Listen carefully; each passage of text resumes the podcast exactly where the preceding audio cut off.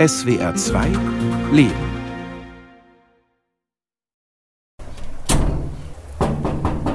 Niña Margarita. Soy Carlos. Dicke Regentropfen fallen auf die Wellblechdächer der Hütten und Häuser in Guajila, tardes. Buenas tardes. Pásenle, amigo. eine Ortschaft im Norden von El Salvador, dem kleinsten Land Mittelamerikas. Carlos Tobar besucht Doña Margarita, die Mutter seines Freundes Francisco, den die Polizei vor einem halben Jahr festgenommen hat. Auch an diesem Abend kämpft sie mit den Tränen. Die Polizisten kamen in Begleitung von Soldaten. Es gab keinen Haftbefehl und keinen Hinweis auf eine Straftat. Trotzdem haben sie meinem Sohn Handschellen angelegt und ihn in ein Auto gestoßen. Seitdem habe ich ihn nicht wieder gesehen. Ich weiß nur, dass er mit vielen anderen in einer Zelle auf dem Boden schläft. Die Häftlinge bekommen wenig zu essen. Viele werden krank, aber es gibt keine Medikamente. Seit März 2022 leben die Menschen in El Salvador im staatlich verordneten Ausnahmezustand. Nach einer brutalen Mordserie mit 87 Todesopfern innerhalb von drei Tagen, für die die berüchtigte Jugendbande Mara Salvatrucha verantwortlich sein soll, wies Präsident Nayib Bukele das Parlament an, einen 30-tägigen Notstand auszurufen. Doch es blieb nicht bei einem Monat. Ein ums andere Mal wurden die Notstandsmaßnahmen verlängert. Die Inhaftierten werden beschuldigt, terroristischen Banden anzugehören. Aber mein Sohn war Student an der Universität. Er hat nichts von dem getan, was ihm vorgeworfen wird. So ist das in den meisten Fällen. Die Regierung hat vier zentrale Grundrechte ausgesetzt. Das Recht auf Versammlungsfreiheit, das Briefgeheimnis, das Recht, innerhalb von 72 Stunden nach Verhaftung einem Gericht vorgeführt und über die Gründe der Verhaftung informiert zu werden, und das Recht auf juristischen Beistand und einen fairen Prozess. Gerechtfertigt wird das mit dem Ziel, den Terrorismus zu bekämpfen. Die salvadorianischen Sicherheitsbehörden gehen von 80.000 Mitgliedern krimineller Banden aus. Bei sieben Millionen Einwohnern.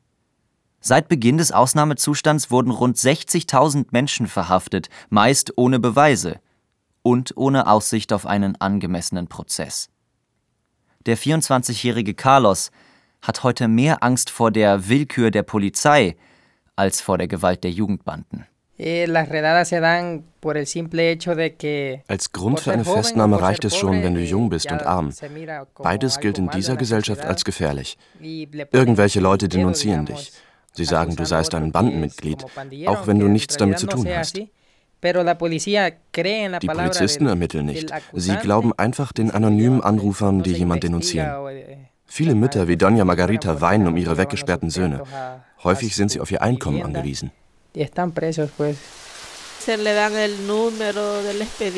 Die erste Anhörung vor einem Richter findet Wochen oder Monate nach der Verhaftung statt. Und dann wird über hunderte. Angeklagte gleichzeitig verhandelt. Niemand kommt frei. Wir können nur hoffen, dass dieser Ausnahmezustand bald zu Ende geht. Zurzeit haben die Häftlinge keinerlei Rechte. es ist, als wären sie keine Menschen.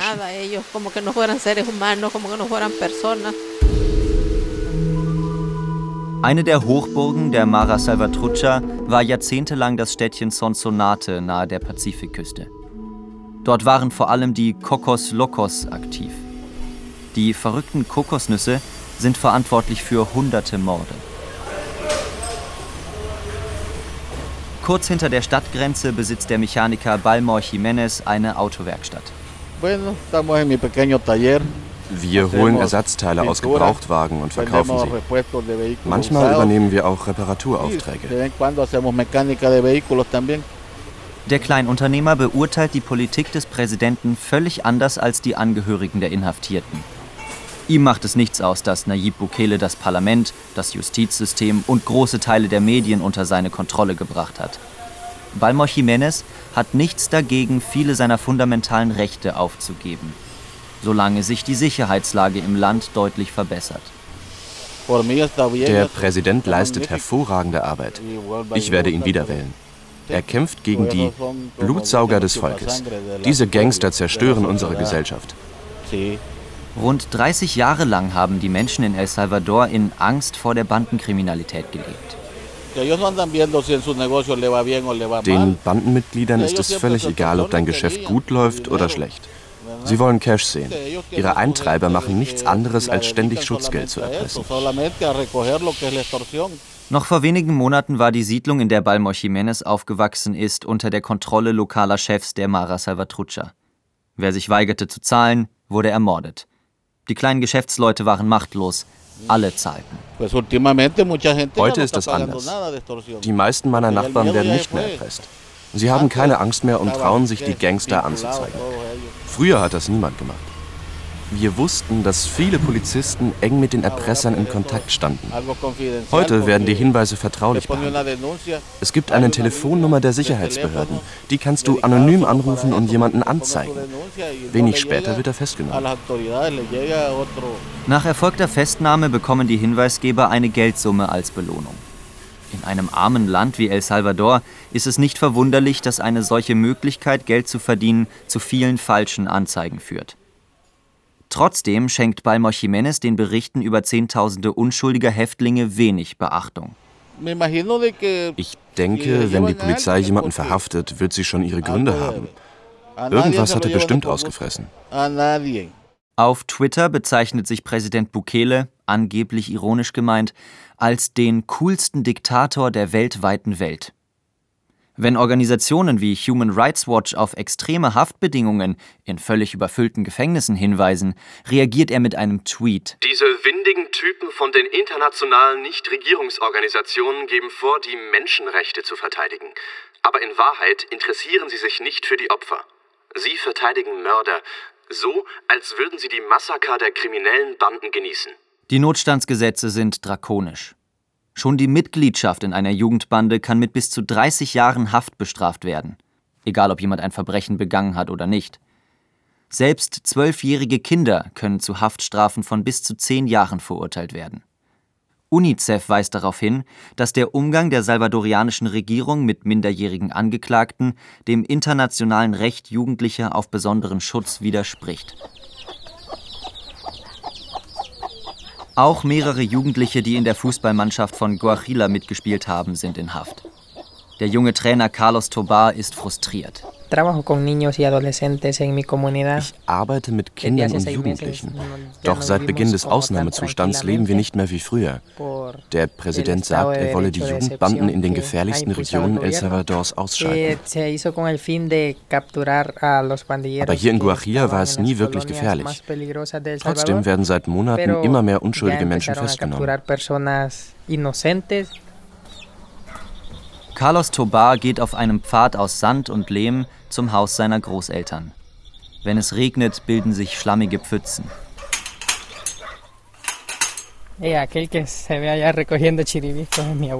Der Mann, eh, der da drüben Reisig sammelt, ist mein Großvater.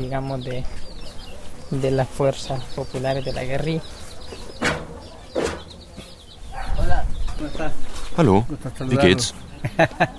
Adelante, aquí vivimos en nuestro rancho. Preocupante Ich bin sehr besorgt wegen der Situation.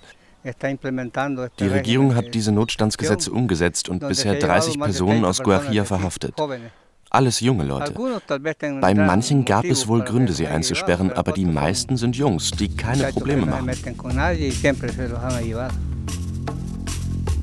Eh, Wenn die Polizisten kommen, um jemand abzuholen, die Person aber nicht zu Hause antreffen, dann nehmen sie einfach einen Angehörigen mit, einen jüngeren oder älteren Bruder.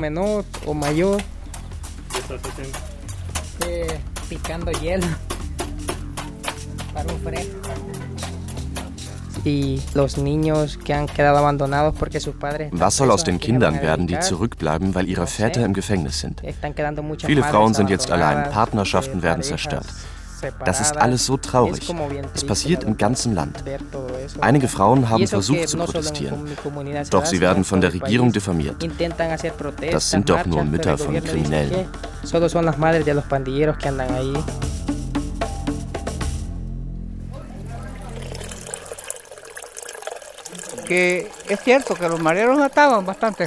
Es stimmt schon. Die Mareros haben viele Morde begangen. Aber die Situation jetzt läuft auf dasselbe raus. Der Tod ist in die Gefängnisse eingezogen. Über 80 Häftlinge sind schon gestorben, an Hunger, an Folter. Auch ein Junge aus unserem Dorf. Er hatte nie Probleme mit dem Gesetz. Trotzdem haben sie ihn so sehr geschlagen, dass seine Rippe brach. Dann ist er gestorben.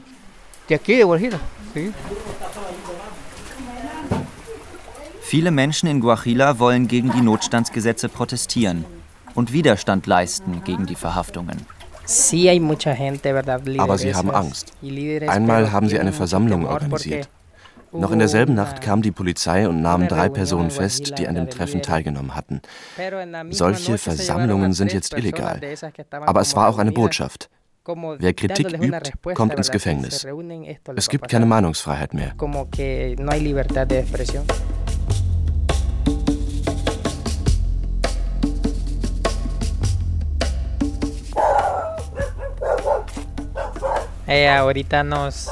Dort drüben wohnt unser Dorfschullehrer Carlos Quintanilla. Er war auch mein Lehrer. Buenos días. Buenos días. Vente, pase adelante. Bien, mucho gusto, Carlitos. Igualmente. Gracias. Siéntese, pase adelante. Die beiden Männer begrüßen sich herzlich. Bevor der Lehrer beginnt, über die Notstandsmaßnahmen zu schimpfen. Eh.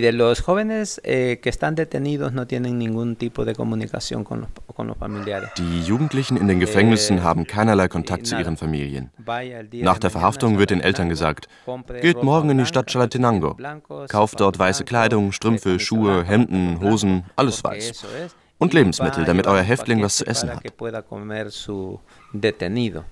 Der Staat kommt nicht für die Kosten der Gefangenen auf. Die Familien müssen alles selbst bezahlen und jeden Monat ein Paket schicken. Aber sie dürfen ihren Sohn nicht sehen und auch nicht mit ihm sprechen. So wissen sie nicht, ob die Pakete wirklich bei ihm ankommen oder nicht. Pero no los pueden ver ni pueden hablar con ellos. Absolutamente nada.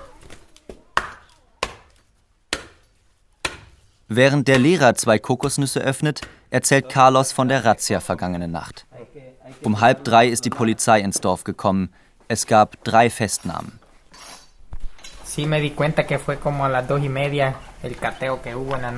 Gott sei Dank waren die meisten nicht zu Hause.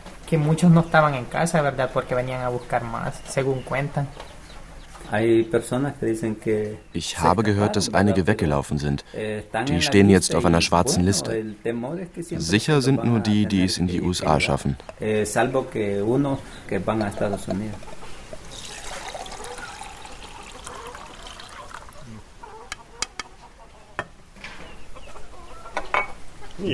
Esta es su agua de coco.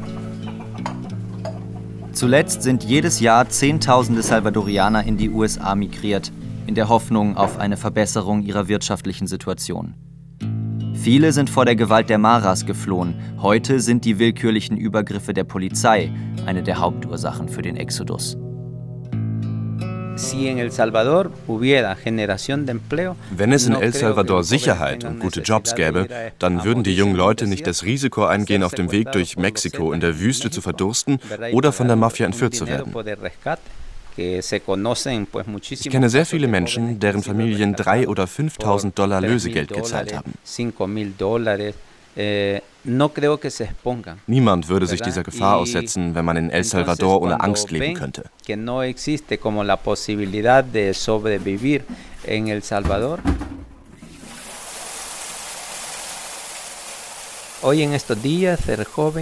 Heute ist es in El Salvador ein Problem, jung zu sein. Als ob alle jungen Leute Verbrecher wären, die dich im nächsten Moment ausrauben.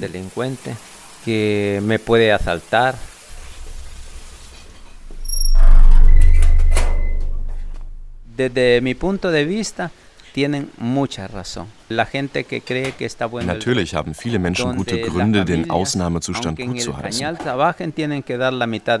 Früher mussten ja sogar arme Landarbeiter, die auf den Zuckerrohrfeldern arbeiteten, die Hälfte ihres miserablen Lohns an Erpresserbanden zahlen.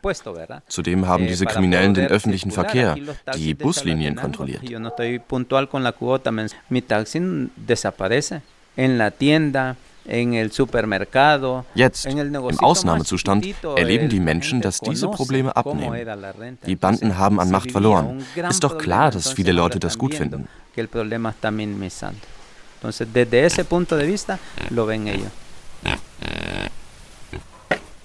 Einige ländliche Ortschaften sind fast zu Geisterdörfern geworden. Ganze Siedlungen stehen leer. Es gibt kaum junge Männer und viel weniger Geburten. Guajila wird zu einem Dorf der Alten. Früher ging es hier fröhlich zu, erinnert sich der Lehrer.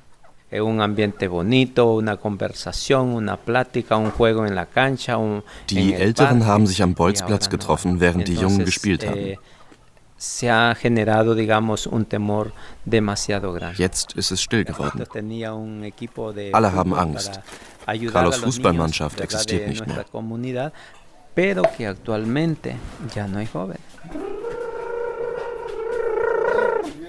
Pollito, pollito, pollito, pollito, pollito.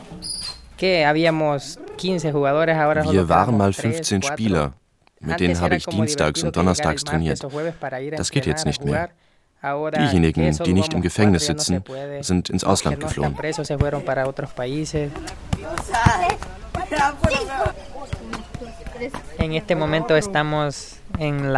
Wir sind hier im Zentrum von Guajilla. Xavi, vení. Xavi, komm her. Urito, vení. Urito, du auch. Heute kommen nur noch drei oder vier der Jüngsten zum Training. Der elfjährige Javier schimpft. Wir können nicht mehr richtig spielen. Unsere Mamas lassen uns kaum mehr raus. Sie haben Angst, dass die Polizei uns verhaftet.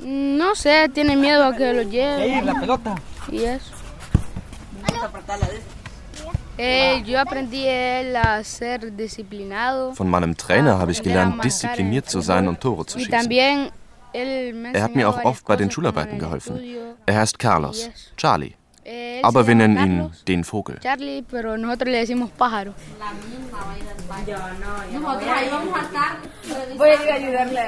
Ein paar Schritte hinter dem Fußballplatz steht ein kleines Gebäude aus Lehmziegeln. In den Räumen sind mehrere Werkstätten untergebracht. In seiner Jugend ist Carlos oft hierher gekommen, um an einem Ausbildungsprogramm teilzunehmen. Ich kenne ihn von klein auf. Er hatte ein Stipendium der katholischen Stiftung Tamarindo. Einer der Jungs, die er trainiert, ist mein elfjähriger Sohn. Der freut sich jede Woche auf das Training. Aber jetzt kommt er immer enttäuscht nach Hause. Mama, wir konnten wieder nicht spielen, weil zu wenig Kinder gekommen sind. Die Sozialarbeiterin Blanca Reina Morales engagiert sich ehrenamtlich für das Ausbildungsprogramm. Beruflich handelt die alleinstehende Mutter mit Haushaltswaren, dafür muss sie oft in die Hauptstadt fahren. Dort kennt sie Familien in armen Vierteln, deren Kinder nachmittags nie aus dem Haus gegangen sind, weil eine Jugendbande die Straßen kontrolliert hat. Wer nicht bei ihnen mitmachen wollte, wurde getötet. Diese Familien haben kleine Geschäfte. Wenn sie sich weigerten, den Banden eine Gebühr zu zahlen, wurde ihr Laden angezündet. Solche Erpressungen gibt es heute nicht mehr. Die Täter sind im Gefängnis. Die Medaille hat also zwei Seiten und ich habe Verständnis für beide. Ich als Mutter träume von einem Land, in dem nicht mehr so viel Blut fließt, von einem Leben ohne Gewalt. Blanca Reina möchte, dass Kinder wie ihr Sohn draußen spielen können, ohne dass ein Bandenmitglied versucht, sie zu rekrutieren. Aber nun fürchtet auch sie die willkürlichen Verhaftungen. Wir Mütter machen uns Sorgen, dass die Polizei unsere Söhne mitnehmen könnte. Ich weiß, dass mein kleiner Sohn nicht so gefährdet ist wie die 15-, 16-jährigen Jungs.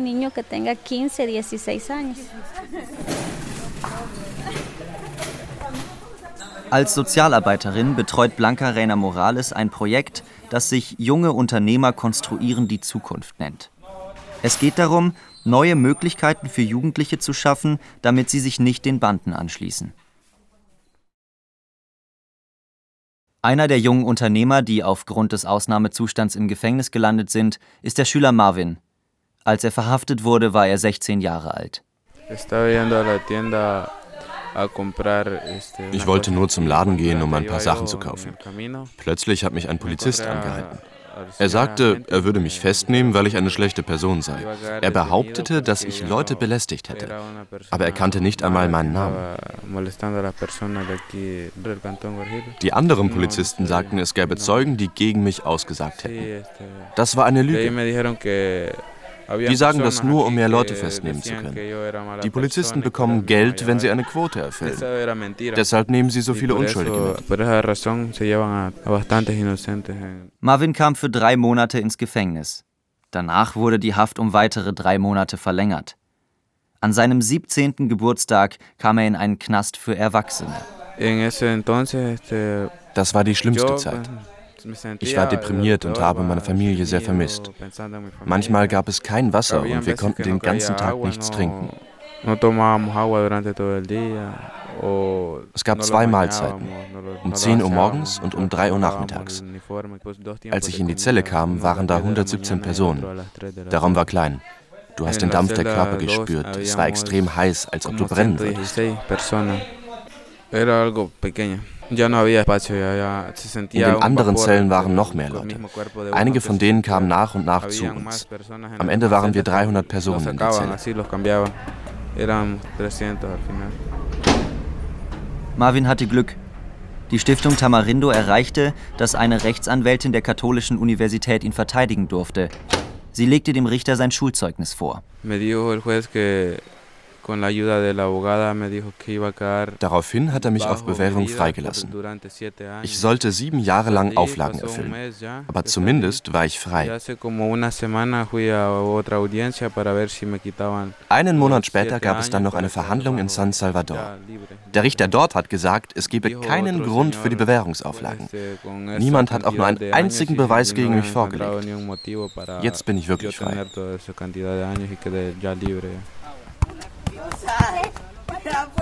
Der Trainer Carlos Tobar freut sich für seinen Schützling Marvin.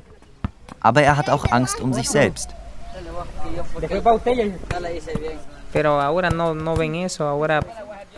Vielleicht habe ich mit der Freundin eines eifersüchtigen Typen gesprochen. Oder jemand ist neidisch auf mich oder will sich rächen. Es braucht nur eine anonyme Anzeige und schon werde ich abgeholt. Als junger Mensch in El Salvador fühle ich mich müde und ohne Energie.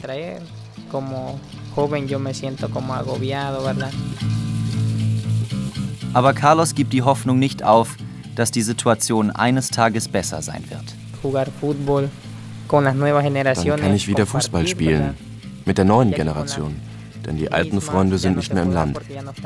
Hoffentlich wird die Gemeinschaft im Dorf irgendwann wieder so sein wie früher.